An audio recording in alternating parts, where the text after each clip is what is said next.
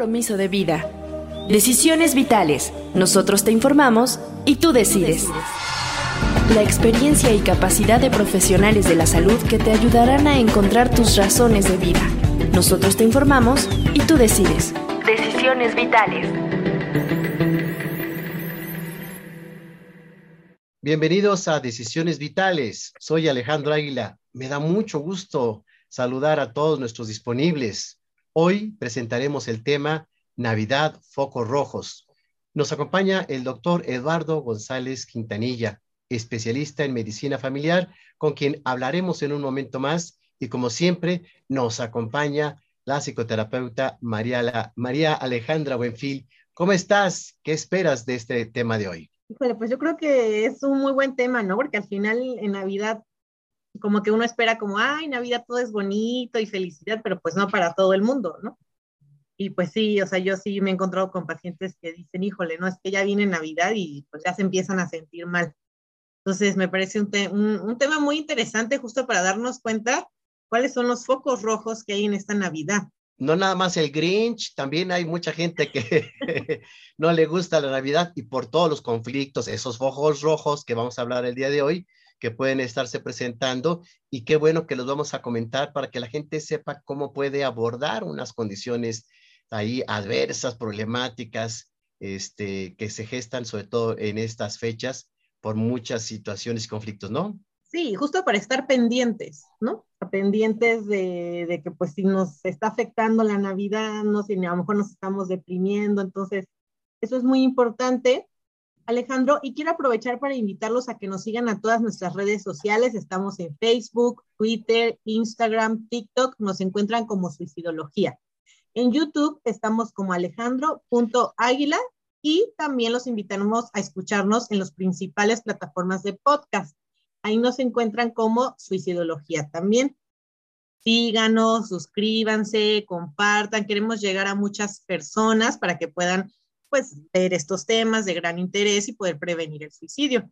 Y también pueden visitar nuestra página web suicidología.com.mx, donde van a encontrar artículos, publicaciones de interés, videos, audios, cursos, ¿no? Y próximas actividades.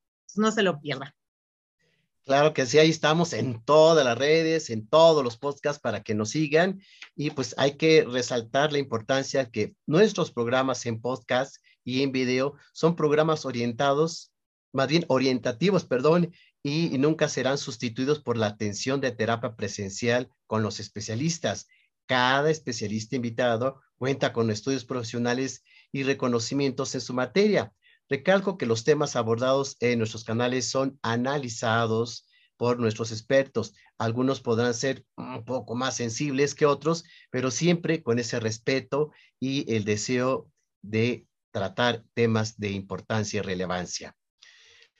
Ahora sí, demos la bienvenida a nuestro invitado, el doctor Eduardo González Quintanilla, médico cirujano por la Facultad de Medicina de la Universidad Nacional Autónoma de México, especialista en medicina familiar Cuenta con la maestría en terapia familiar de pareja, conferencista nacional e internacional con múltiples foros, autor y coautor de artículos de revistas indexadas y libros.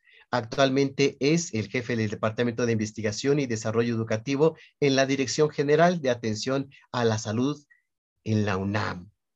Bienvenido, doctor Eduardo. Qué gusto que estés con nosotros, amigo. Muchas gracias, Alex, por haberme invitado María Ale, muchas gracias por, ser anfitriones eh, en este podcast, en este programa. Muchas gracias por la invitación. Qué gran tema, porque yo creo que a todos nos ha pasado, ¿no? Que dónde la pasamos, con tu familia, con mi familia. No, es que me, a la suegra me cae gorda, y es que tu hermano es bien quién sabe qué, y es que fulanito no lleva la comida, y es que meganito luego lo regalo, y es que su tanito se pone hasta atrás y hace un show. Es decir, muchas situaciones y condiciones que pueden prestarse a estos conflictos, ya sea por cosas que se fueron acumulando tal vez a lo largo del año, otras situaciones no resueltas o duelos o pues a veces con la condición del alcohol u otras sustancias, etcétera. ¿qué pasa? ¿Por qué estas fechas no para todos son de bienestar, sino a veces de problemas, este, doctor? Pues yo creo que son muchos factores, como bien decías, es algo complejo, porque además no todo el mundo lo vive, decía bien Mariale, este, la idea es de que todos la pasamos bien, lo esperamos, etcétera. Pero precisamente esa expectativa de que todos lo pasan bien, de que todos van a estar bien, y la exigencia de que debemos estar bien y en familia, es algo que le pone precisamente una presión, ¿sí? Genera estrés, porque no siempre están las condiciones, como bien has relatado todo lo que puede pasar en una familia, en una relación, no siempre están las condiciones para una vida familiar así, ¿no? Para un momento de, de, naturaleza. Eh, y entonces existe precisamente esa presión de debería, ¿no? Debería de estar así. Como siempre, eh, eh, el jardín del vecino siempre es más verde, ¿no? Siempre pensamos que los demás sí se la están pasando bien, los demás sí están felices y uno es el que no, ¿no? Uno no tiene las condiciones y eso genera una presión extra. Entonces, hay, una, hay un contexto pues cultural, social, bueno, además los medios de comunicación no ayudan en esas condiciones porque siempre son los que promueven esta felicidad, ¿no? En familia, las imágenes, etcétera. Y de nuevo, como decía Mariale, y tú hace rato, no, no siempre son esas condiciones de las personas. Entonces, eso pone un mayor, una mayor presión pone un estrés extra a, eh, a lo que debería de ocurrir en estas, en estas fechas. Hay un dato bien curioso, fíjense, este, María Eduardo, me decía un amigo del Ministerio Público, él trabaja allí, que el día 24 de diciembre, amanecer 25 de diciembre, sí se llena mucho el Ministerio Público por conflictos, rencillas, amenazas, golpes, homicidios y suicidios. Hay gente que aparte del día 24 se le ocurre suicidarse. o deriva de todo el conflicto que se da o que se lleva, que se junta en esa temporada. Eh, tú como terapeuta familiar, ¿qué es lo que ves? Es decir, la gente espera ese momento para sacar rencillas, corajes, eh, conflictos o se desbordan las emociones, traemos nuestro guardadito, ¿Qué pasa, eh? Yo es, todo esto que has dicho este, es, es exactamente lo que, lo que va pasando. Eh, las personas no es fácil, no, tenemos, no nacemos con esta capacidad de manejar las emociones. Eh, lo vamos aprendiendo, vamos aprendiendo el manejo de emociones, lo vamos aprendiendo primero con nuestros tutores de crecimiento, los padres, los maestros, etcétera, y vamos aprendiendo precisamente a ese manejo de emociones, a cómo sacar la emoción, cuándo sacar la emoción, eh, decidir qué emociones sacar y qué no, etc. Pero la verdad, aprendemos a manejar las emociones. Nuestros tutores de desarrollo, los padres, son personas que aprendieron a manejar sus emociones o no. La verdad es que somos eh, en términos generales, lo voy a decir así, por favor, que nadie se ofenda, somos analfabetos emocionales. Claro. En términos generales. Eh, y entonces no manejamos bien las emociones. ¿no? A veces no las, no las identificamos. Tú lo sabes bien, eh, María Ale lo sabe bien. fundamentalmente los varones, aunque también ocurre con mujeres y demás, no identificamos otra emoción que no sea enojo. Y como preguntamos, ¿y qué otra cosa sientes? Dicen coraje. Y otra cosa, este, mal, ¿no? De puras definiciones o sinónimos de enojo, de sentimientos. Eso es exactamente lo que, lo que más definimos. No definimos otras cosas, no identificamos otras emociones, sobre todo las que pensamos que nos hacen vulnerables, las ocultamos mucho, no las dejamos salir. Así que cuando salen estas emociones, pues precisamente en los momentos de más tensión está toda la familia, donde hay esta expectativa de qué ser el anfitrión, ser el, que sí coopera, el que no coopera, todas estas cosas hacen que aumente. Y lo otro es que hay ciertos consumos que precisamente no ayudan, y uno de ellos, que pues es, otra vez se prolifera en, esa, en esos momentos, pues es el consumo del alcohol. A veces otra droga, si el alcohol tiene esta capacidad de ser una, una droga, porque lo es aunque sea legal, eh, que, que, es depresiva, deprime, ¿sí? Nuestra conciencia y logra hacer que perdamos un poquito el, el, la contención. Recordemos que afecta fundamentalmente los, el prefrontal, ¿sí? Y, y, ahí está la cognición y la conducta. Y cómo se inhibe esa parte, entonces perdemos un poco el control de nuestras acciones, perdemos el control de, de, de nuestros dichos, de nuestras caras, gestos, y, y, los otros empiezan entonces a responder. Es un poco lo que va ocurriendo y que tiene que ver otra vez con muchos factores. Ahora ya metimos el consumo de alcohol, por ejemplo, ¿no? Aparte del analfabetismo emocional. Pero tocas el punto importante, el punto clave de lo que se ve mucho en consulta, en el entorno, y es la depresión. Sí. Hay gente que ya llega el 24 de diciembre deprimido, que está enojado, ¿verdad, María? Le dice, sí, cierto. Es que efectivamente yo veo que mucha gente hasta le tiene miedo a esta fecha, preferiría saltársela, evitarla, o hay gente que dice, yo quiero estar solo, ¿no? Entonces, todo este momento de convivencia, de alegría, de felicidad, de regalos, de comida, que idealmente debería ser padrísimo, para gente se convierte en una tortura, en una amenaza, pero insisto yo, ya trae de mucho tiempo atrás una depresión que se destapa por el manejo, bien lo dices, Eduardo, social, eh, mediático, a través de todos los canales y demás, de pues compras, felicidad, armonía y todo, y no todo el mundo está en ese mood. E, e esa es la depresión, es lo que también trae cargando, ¿no? Sí, que se juntan elementos, porque además el, la depresión, y, si se junta además que, por ejemplo, eh, estoy en soledad, no vivo con mi familia, estoy lejos de mi familia, ¿sí? O las condiciones de mi familia no son las adecuadas por la relación o por las distancias o por las, eh, los problemas económicos. O sea, hay estresores o factores que se unen a esta depresión, ¿sí? Y que pueden no permitir o, o generar que haya un boom, ¿no? Eh, recordemos que algo que no se atiende, algo que no atendemos, que no vemos, siempre va a salir abruptamente el momento menos inoportuno. ¿no? Entonces, efectivamente, una depresión que no está atendida, que no hay una contención, un apoyo familiar, eh, del contexto social, de pareja, amigos, a una persona cuando se le conoce, cuando está en tratamiento y puede haber esa contención, o no ocurre y no se atiende, no hay un diagnóstico, por ejemplo, pues ¡pau! va a salir y va a salir abruptamente. Sí, en general. Sí, también por experiencias, ¿no? Pasadas.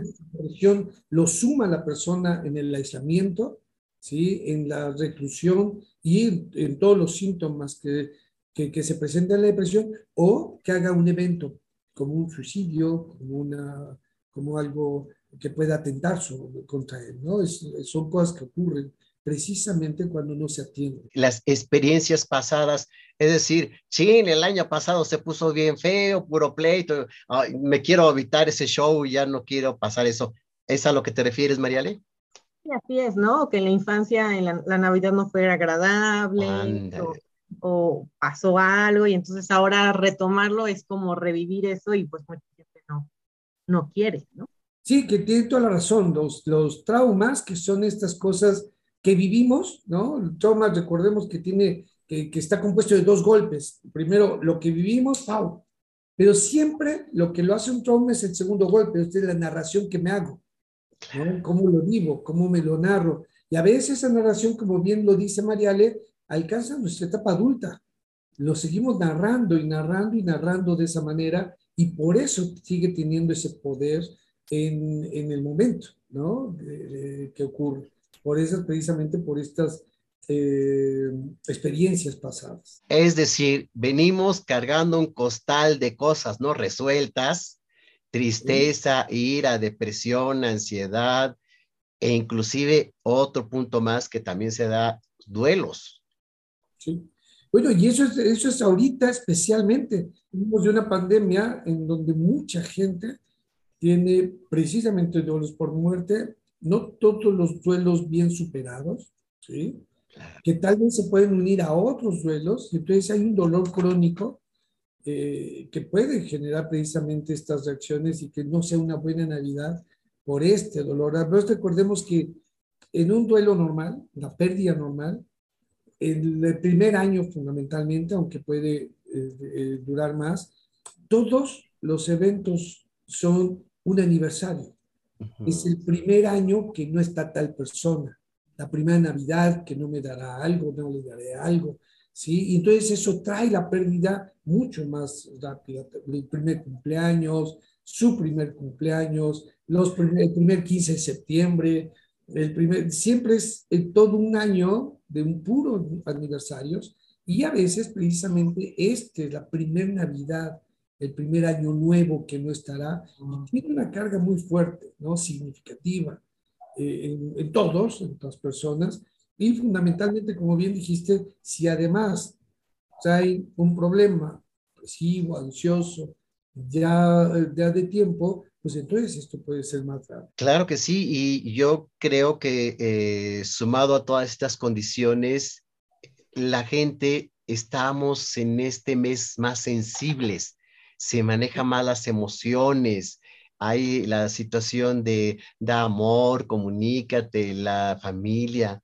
y todo ese tipo de situaciones que nos venden, hay un despertar emocional y eh, tú que trabajas en la UNAM, que ves también tantos jóvenes, este, pues están de vacaciones. Entonces hay más tiempo para sentir, hay más tiempo para eh, encontrar cosas, ¿no? Y además hay más tiempo de convivencia. La convivencia siempre es buena, obviamente, cuando es buena. Y la convivencia no siempre es buena cuando no es buena. ¿no? Parece un juego de palabras, pero es así. La convivencia a veces puede ser realmente todo un problema. Pues lo vivimos en la pandemia. En la pandemia hubo familias en donde esa convivencia fue, se convirtió en un problema. y, generó un montón de, eh, eh, de, alteraciones en los roles, este manejo de emociones, etcétera. Y recordemos que hoy le llamamos la segunda pandemia, ¿no? La primera pandemia fue una, la respuesta a esa pandemia fue el aislamiento, y ese aislamiento se convirtió en una segunda pandemia, donde hubo un montón de problemas, violencia, etcétera. Así que la convivencia por sí misma no necesariamente es buena. Depende qué hacemos con ella, cómo lo hacemos. Entonces, otra vez, esta convivencia puede ser otros focos rojos, ¿no? La gente que vive violencia intrafamiliar, cuando esta eh, convivencia ahora es más cercana, más intensa, pues puede volver otra vez a ver, sentirse vulnerable, ¿no? Sentirse eh, en una situación de riesgo que puede generar otra vez también estas sensaciones de melancolía, tristeza, depresión, ¿no? ansiedad, que puede irse aumentando por estas fechas. ¿no? Entonces, duelos, no tener trabajo, también mucha gente pierde chambas, entonces es una Navidad triste, con poco poder o ninguno adquisitivo. Este, esto es, genera conflicto y para agrandar y agregar todos estos focos rojos, estar enfermo. Sí, por supuesto. Entonces, como que son muchos, ¿no? Es un listado enorme de focos rojos. Eh, ¿Cómo le haríamos para ir detectando? Porque la gente detecte que está en una situación de riesgo para no pasársela bien esta Navidad. Fíjate que, una palabra que dijo uh, Mariale hace rato, con la que comenzó, de hecho, su, intervención que me gustó mucho, fue eh, la prevención.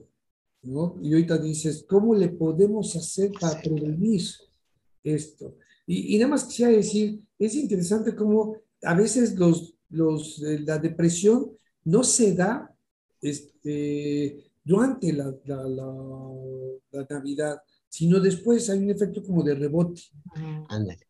Viene, viene estas depresiones después, ¿sí? Es como hubo esta contención o si hubo una, una, reunión familiar donde los familiares sí contuvieron, si hubo esta emoción, el abrazo, te quiero, etcétera. Son personas que tenían riesgo, por ejemplo, eh, de, depresión o que tienen problemas, se sienten bien y terminando la Navidad, cuando todo mundo regresa a su vida y vuelve a ser otra vez la vida, la cotidianidad, donde no siempre somos felices, ¡zas! Viene un rebote. Entonces a veces también hay que tener en cuenta, primero esta prevención de cómo le vamos a hacer que tu pregunta para la Navidad, pero también aguas, prevengamos el rebote después de Navidad, ¿no? Después de estas fechas, que es donde a veces otra vez regresamos a la cotidianidad y el gran reto, como ustedes lo saben, es ser felices en la cotidianidad, no en la excepción. La excepción es más fácil ser felices, ¿no? En estas vacaciones, todo, todo vestimos bonito, etcétera, pero regresamos a la cotidianidad y otra vez puede ser un gran reto ser feliz. Entonces, pero decías bien, ¿cómo, cómo prevenir? Y algo que, es, que, que, creo que es importante es identificar estos dolores, por ejemplo, estos dolores crónicos, eh, la enfermedad, ¿no? Estoy enfermo y a veces son enfermedades crónicas, son enfermedades que no me voy a curar, pero sí puedo atenderla, ¿sí? Para ponerla en su lugar, ¿no? Sin permitir que me abarque a mí y a mi vida. ¿no? que no nos invada todos los espacios ni toda la persona. Y para eso hay que atenderlo, saber que existe, que tiene un lugar importante, pero no darle su lugar, pero que no pase de ese lugar. ¿no? Lo mismo ocurre con la depresión, hay que saber que tengo un problema, que estoy teniendo un problema, que estos síntomas que tengo, el no, eh, el, no tener esta eh, falta de alegría para las cosas que normalmente yo me causaba alegría, esta melancolía, ¿no? esta ausencia o exceso de sueño, estas alteraciones en mi apetito, eh, que estos síntomas que estamos diciendo eh, exactamente significan que tengo que atender algo con un profesional idealmente, que tengo que ponerle nombre, y que debo de, atender. ¿no? También la ansiedad, cuando tengo estos síntomas ansiosos, cuando tengo esta crisis de ansiedad, que puede ser generalizada, un pánico este, de ansiedad, bueno, pues entonces tengo que ponerle un nombre, tengo que agarrarlo y tengo que acudir con alguien para que me ayude. Yo creo que las cosas deben de prevenirse, ¿no? Estas, por ejemplo, también es cierto, como decías, pues hay conflictos familiares. Si sabemos que el alcohol, decía Mariale, todas las condenadas navidades terminamos rompiendo cosas porque todos se, se alcoholizan y pierden el, el, juicio, y el tío Nacho, ¿no? Pues resulta que es el que siempre lo hace, pues bueno, pues hay que prevenir. Este, consumamos menos, ¿no? Ayudemos al tío Nacho a que tome más sidra o más refresco y agua, que coma más, y, espacial en las bebidas, ¿no? las copas, por ejemplo, este, precisamente hacer algo, no repetir. Tendemos, en eh, Mariale, a, a pesar de que ocurre, lo volvemos a hacer. ¿no? Claro. Sabemos que va a ocurrir y lo volvemos a hacer. En esta ocasión, la prevención sería esto, ¿no? ¿Cómo evitamos estas cosas? ¿O ¿Cómo podemos tal vez hacer un acuerdo? No toquemos el tema de, de, la casa, ¿no? Que está en litigio entre los hermanos. Esta Navidad no toquemos el tema. Dejémoslo para después, ¿no? Para, otro momento. Entonces, requiere eso, eh, una cierta madurez emocional, pero es posible, ¿no? Este, si tenemos los cocos rojos, por eso es importante lo que, como le pusieron el nombre, ¿no? al programa. Y esos focos rojos son esos síntomas que usted está mencionando, ¿no? Sí, también. Síntomas que nos pueden anunciar que algo no viene bien en esta Navidad. Ya sabemos que hay un conflicto. Nos vamos a reunir en familia. O resolvemos el conflicto antes del día 24 o lo dejamos para después, pero no que se destape el mero día de la fiesta, en donde está toda la familia, en donde las emociones están a flor de piel y más si hay alcohol o alguna otra sustancia, se va a poner la cosa peor. Prevenir antes del el evento o de plano lo dejamos para otro momento más tranquilo, pero no en la mera fiesta, en el mero este 24, ¿no? Sí, lo que pasa es que siempre sale el tema álgido, ¿no? Te digo que un poco lo ayuda el alcohol, pero siempre el tema de la adopción o de la herencia, es cuando sale, ¿no? El gran secreto se dice ahí, ¿no? Se tira la bomba, decimos, ¿no? En terapia. Alguien tira la bomba para que ¡pah! se haga el mayor. A veces es el fin, ¿no? Es, para, eso se tira, para que haya mucho daño. Pero tal vez podamos plantearnos, si yo voy a ser el que voy a tirar la bomba, pues, no la tires ese día, ¿no? si sabemos que va a causar ese daño, pues trabajemos mejor porque quiero hacer ese daño. ¿no? Y otra vez mis emociones, ¿no? Porque estoy tan enojado, resentido, pero junto con esas emociones a lo mejor me siento triste, me siento solo, me siento vulnerable, me siento eh, abandonado y tal vez esas otras emociones, porque fíjense, casi siempre las bombas van junto con una emoción que es enojo. El enojo, eso ustedes lo saben bien, lo platico para todos los demás que, que, también lo saben porque lo han vivido, es una emoción muy rápida, de revoluciones muy aceleradas. No da tiempo de pensar ni de respirar. ¡Zum! Es, es automático, es intenso, ¿no? Eh, impulsivo. No hay, no hay tiempo de, un, de pensar, de detenerse. Es roja, ¿no? El enojo es rojo, es, es caliente, ¿no? Y ¡pau! ocurre. Pero otras emociones que vienen junto con el enojo puede ser, por ejemplo, eh, la soledad, el abandono. Y entonces esas emociones, si decido quitar el enojo y usar otra emoción, son emociones más lentas. Les llamamos de emociones de revoluciones lentas. Son azules, más frías. Me da tiempo de pensar. Mi voz ya no es acelerada ni, ni alta. Cuando uno habla, por ejemplo, con voz de abandono, que no quiere decir, ¿no? Sino solamente con, tocando esa emoción un poco, pues mi voz es más baja, es más lenta. Hay tiempo respirar, el abandono nos hace... Entonces ya puedo decir, lo digo, no lo digo, es diferente. Cuando lo hago con enojo, no lo voy a pensar. Lo que quiero es precisamente lastimar. ¿no? Entonces, bueno, no, e, es, eh, la, prevención es complicada, pero siempre tiene un menor costo que el hecho. Claro. Que, que haya un hecho tiene un costo muy elevado. Y prevenirlo, aunque es difícil, tiene un costo menor. Sí, no, pues por supuesto, hablando, ah, perdón, María, hablando de costos, es lo que yo mencionaba al inicio, ¿no? terminan la delegación con golpes, gritos, amenazas, homicidio, suicidio.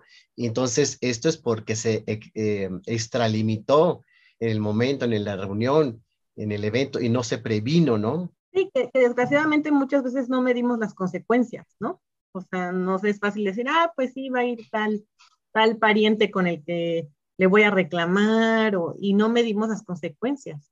O voy a, a tomar muchísimo ese día y no medimos las Sí, no, no medimos, tienes toda la razón, el, el impacto de nuestras conductas y las emociones que llevan a ese De algo que, que, poco hacemos consciente es nuestras conductas y decisiones son poco conscientes porque no toman en cuenta las emociones que están detrás.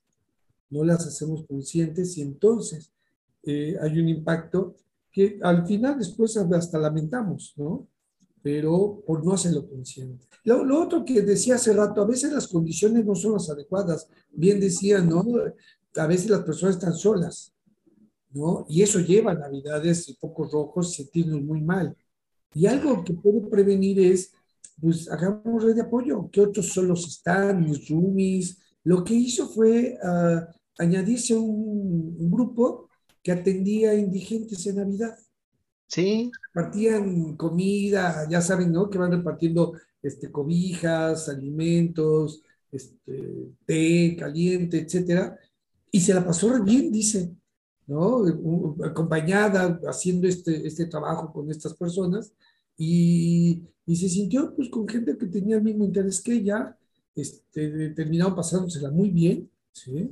Eh, altruistamente. Y ya saben que el altruismo es de las cosas que mejor generan de serotonina en nuestro cerebro, ¿no? Y nos hace sentir bien.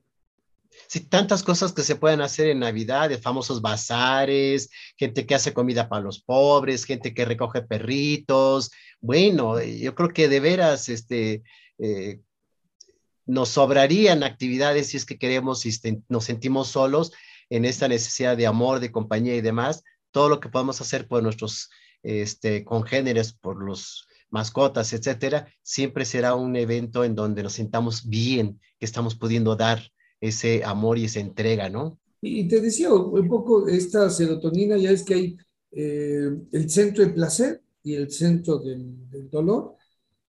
Ya saben que las drogas, pues lo que hacen es primero pues, eh, eh, tener este centro de placer, finalmente paradójicamente eleva el, el, del dolor, pero fíjate, algo que la, la, emoción, o más bien la conducta y acción que más estimula el centro del placer es el altruismo. Sí. Eleva muchísimo la serotonina y el centro del placer, el altruismo. A veces pensamos el logro, el éxito, y aunque es cierto, no al grado del altruismo. Hacer algo por alguien sin esperar nos dispara es, eh, esa serotonina. Así que esta mujer lo encontró eh, sin, sin saberlo, que eso era lo que iba a dispararle y sentirse bien, en lugar de sentirse sola. Y hay otro problema muy frecuente que se presenta y que bueno que tú como terapeuta familiar podrías darnos como este entorno de resolución o enfrentamiento. ¿Qué pasa y ocurre de veras, Eduardo, que un integrante de la familia no quiere festejar o no quiere ir a casa de los tíos o de los abuelitos? ¿A poco no pasa, Mariale? De que alguien, sobre todo adolescente, mira, hmm, no, no quiero, no me gusta, no, yo me quiero quedar solo con mis cuates, etcétera es decir, no desea integrarse con la familia a este evento que pues, es una vez al año. Pasa como con los niños que hacen berrinche, ¿no? cuando, cuando alguien hace berrinche, lo primero es que hay que contenerlo. Eh, y, a ver, ¿por qué hacemos berrinche? En general, porque no obtenemos algo que queremos. Es la frustración, es la emoción. La frustración es una emoción que tenemos todos, ¿no? No siempre la sabemos manejar. Los niños no la saben manejar. ¿No? Y entonces se frustran, se sienten enojados, a veces se sienten no queridos porque les decimos, no, no puedes tener eso. Y entonces frustrados, enojados, no queridos, ¿no? Y, y encima pues los regañamos, los castigamos, etc. Cuando los contenemos, cuando podemos abrazarlos y hasta devolverles, te sientes enojado, te sientes, eh, validamos su emoción, te sientes frustrado, te sientes triste por no tenerlo, no es dárselo, pero sí contener y devolverle qué emociones tiene. Ok. Los jóvenes que hacen esto, pues no es porque estén, si no tienen un problema de depresión o ansiedad, pues no es necesario, a veces lo tienen, entonces que atender eso, pero a veces es, pues se sienten, ¿qué se sienten? ¿No? ¿Qué sienten? Sienten que, que se sienten fuera de lugar, les causa ansiedad, la familia, eh, están, están tristes por algo, eh, se enojan y por qué se enojan, ¿no? ¿Qué es lo que les ocurre? Lo primero sería, ¿y qué pasa? ¿Qué sientes? ¿Por qué te sientes así? ¿No? ¿Por qué estás triste? ¿Por qué estás ansioso? ¿Qué no te gusta? ¿Sí? Y validarlo, porque pues, ¿por qué no iba a sentirse así? Pues no. Si uno valida las emociones de las personas, se puede desinflar. Claro. Porque recordemos que cuando no lo hacemos, se va inflando, inflando, inflando, inflando y a veces hasta que pácatelas, ¿no? Hay una, eh, otra vez sale abruptamente. Pero si atendemos, si escuchamos, es posible que, y que idealmente poco a poco, sé que a veces lo dicen cuando ya nos vamos todos, ¿no? Ya con son las nueve de la noche que vamos ¿Qué pasó? Es cuando ocurre. Pero si es posible antes, ¿no? Este, ¿Cómo están? ¿Estás bien? Entonces, atender la emoción de las personas es tal vez de los mejores recursos para, para hacer un buen clima emocional. ¿Qué queremos el 24? ¿Qué deseamos? ¿Cuál es la expectativa del 24? Tener un buen clima emocional. ¿Qué queremos en una escuela? Querer que haya un buen clima emocional. ¿Qué queremos en un ámbito laboral? Que haya un buen clima emocional. ¿No? Pues bueno, pues entonces hagamos un buen clima emocional, tratemos de hacer un buen clima emocional. Y en general es el trato amable, el buen trato, ¿sí? El, atender tus emociones, validarlas, el controlar las mías, ¿no? El no, ser, no tener abruptos, no gritar, no subir el volumen de voz, etcétera. Eso hace un, clima, un buen clima emocional. Y a lo mejor entonces ese muchacho, muchacha, puede decir, ah, bueno, a lo mejor así sí. Ok. Un buen clima emocional. Pero fíjense, ahorita que dije buen trato, descubrí, no sé si ya lo pusieron, pero hace unos años, hace dos años más o menos, descubrí que la palabra maltrato existe en el diccionario de la lengua española, ¿no? Pero no existe la palabra buen trato. Pues, ¿cómo, cómo le vamos a, a, acceder a ello otra vez si no le ponemos nombre, si no la agarramos? Es difícil hacerla. Existe la palabra en el diccionario de la lengua española. No sé si otros diccionarios lo tengan, pero ahí no estaba hasta hace dos años más o menos. No existía la palabra buen trato. Perfecto, me quedo con dos cosas importantes con lo que nos compartes, Eduardo. Una, si alguien de la familia no quiere participar en la reunión navideña, hay que ver qué hay de fondo. Segundo, lo que bien dices, el buen trato, la validación y yo agregaría, no sé, tal vez la negociación, en donde de alguna forma el integrante accede y tendrá algún beneficio, algún intercambio positivo, ¿no? Y, pero es más fácil acceder cuando se bajó la tensión. claro. La tensión muy alta es difícil. Sí, no, en toda negociación, si no hay buen clima, gana, gana, tiene que ser para que ambas partes sean buenas, ¿no? Y bueno, también tenemos recomendaciones por parte de Mariale de este tema, donde podemos leer artículos, libros, películas. ¿Qué nos vas a recomendar ahora, Mariale? Alejandro, bueno, pues primero quisiera invitarlos de nuevo a que nos escuchen, se suscriban, nos encuentran en todas las plataformas de podcast, estamos como Suicidología, para que no se pierdan ninguno de nuestros programas, los pueden escuchar rumbo al trabajo, en el tráfico, en la oficina, si están cocinando, ¿no? Entonces son muchos temas de ayuda para que nos busquen. Estamos como Suicidología. Síganos, suscríbanse y compartan los podcasts para que podamos llegar a un gran número de personas. Tu artículo sobre depresión navideña y suicidio. es algo, pues, justamente el tema que estamos tocando y me parece bastante importante. Este artículo lo pueden encontrar en la página de suicidología.com.mx o igual nos pueden escribir, se los podemos enviar. Y de películas, pues la verdad es que hay muchísimas, ¿no? O sea, películas de Navidad. Hay bastante material. desde, las, desde, las, de Navidad malas, desde las de Navidad ahí medio medio, del que salen mal, pero luego se arreglan, ¿no? Eh, bueno, me parece que el clásico de clásicos, el Grinch, entra hoy en nuestro tema, no completamente, ¿no? El Grinch estaba solo, ¿no? Ah, pero eso sí tenía un perrito, ¿no? O sea, acuérdense que al final también tiene un perro que, que adopta, ¿no? Y bueno, o sea, conforme todo esto que, que va este, al mundo de los quién y así, pues ya este, va, como que va, empieza como a llenar ese vacío que tiene y ya empieza a bajar su, su, su sentimiento, ¿no? Entonces me parece una, una gran película, El Grinch, que va muy acorde.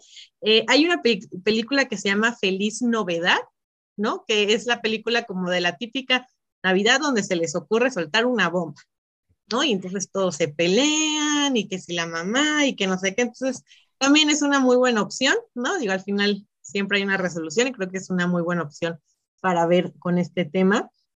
Hay otra película que se llama Una Navidad de Locos, donde igual pues no pensaban recibir a la hija en Navidad, no pensaban hacer nada para Navidad, cuando la hija les dice, ¿qué creen? Sí voy a ir, ¿no?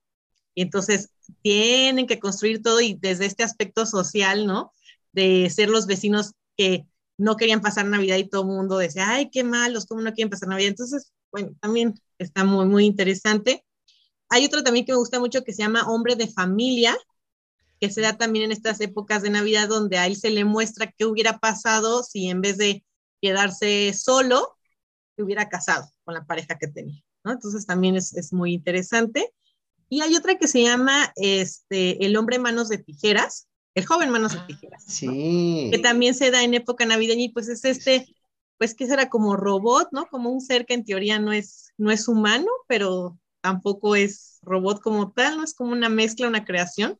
Y pues sí, se ve como está solo, está deprimido, ¿no? Hay como un vacío. Entonces, es, también es, es eh, me parece interesante de ver. Hay una, yo no la he visto, no sé si la han visto ustedes, que se llama Navidad sin ti. Habla exactamente de una familia que tiene que resolver qué hace si no está una figura tan importante como lo es la mamá, que había fallecido y que a veces es la que hace la unión y el vínculo familiar.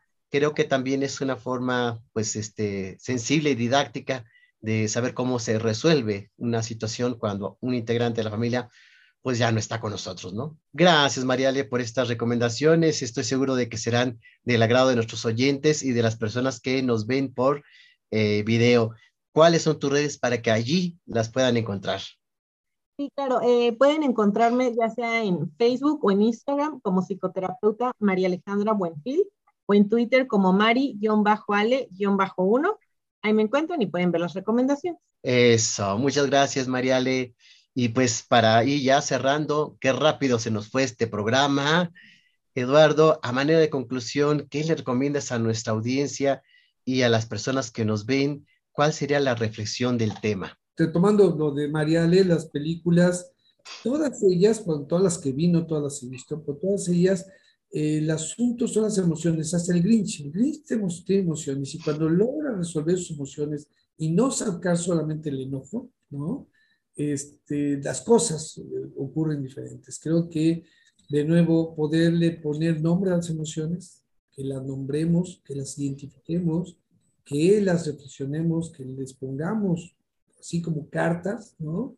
En la mesa, pues tengo todas estas emociones ante tal situación ¿sí? Que me, que me, que me hace sentir mal, eso puede ayudarnos ¿sí? a, a, esto. Creo que, eh, como decía también, la prevención post-Navidad es importante. Y, y, y, es doblemente importante porque de nuevo es donde vivimos. Eh, eh, nadie vive en la excepción, nadie vive en la Navidad eterna, ¿no? nadie vive en las vacaciones, ¿no? donde, porque aunque haya crisis o no, donde al final vivimos es en la cotidianidad. El gran reto es cómo somos felices en lo cotidiano, en nuestra cotidianidad. Por eso es que a veces se dan esos rebotes, cuando al regreso a la cotidianidad ya no es tan grato como la Navidad, ¿no? O como el Año Nuevo. Cuando termina toda esa etapa, volvemos a nuestra cotidianidad. Entonces, ¿qué necesitamos para prevenir? Una, pues esa contención, saber que ese es nuestro momento. ¿Qué es lo que hace cuando la Navidad es buena? Eh, ¿Qué es lo que hace que sea buena? Pues precisamente los mensajes de amor, de, de, estoy contigo, de a, los abrazos, etc. Entonces, ¿qué debemos de llevarnos a la cotidianidad? Eh, buscar cómo puedo hacer sentir o sentirme con el otro juntos. Estamos juntos, estoy contigo. Y a veces es nada más un apretón de manos un poco más largo normal. Un abrazo un poquito más largo, un, beso un poquito más largo que el normal para decir, estoy aquí. Estoy contigo. Eh, poder decirlo con pequeñas cosas. A veces pensamos que necesitamos violines, eh, cena, velas, y no. Lo cotidiano implica eso, lo cotidiano el saludo cotidiano, la palabra amable, el buen clima emocional. Eh, llevémoslo a lo cotidiano porque ahí reto. Sí, qué bueno que lo dices porque pues, la verdad, este, a veces mucha gente se deprime en Navidad, hay más intentos de suicidio en Navidad, pero en enero, ya que pasó las fiestas, los regalos, las comidas, etcétera, es cuando hay más suicidios consumados porque regresan, como bien lo dices, a esa realidad, a esa cotidianidad que ya no les gustó. Entonces hay que saber entender los buenos momentos especiales y que tenemos que regresar a la normalidad de nuestras vidas cotidianas, ¿no?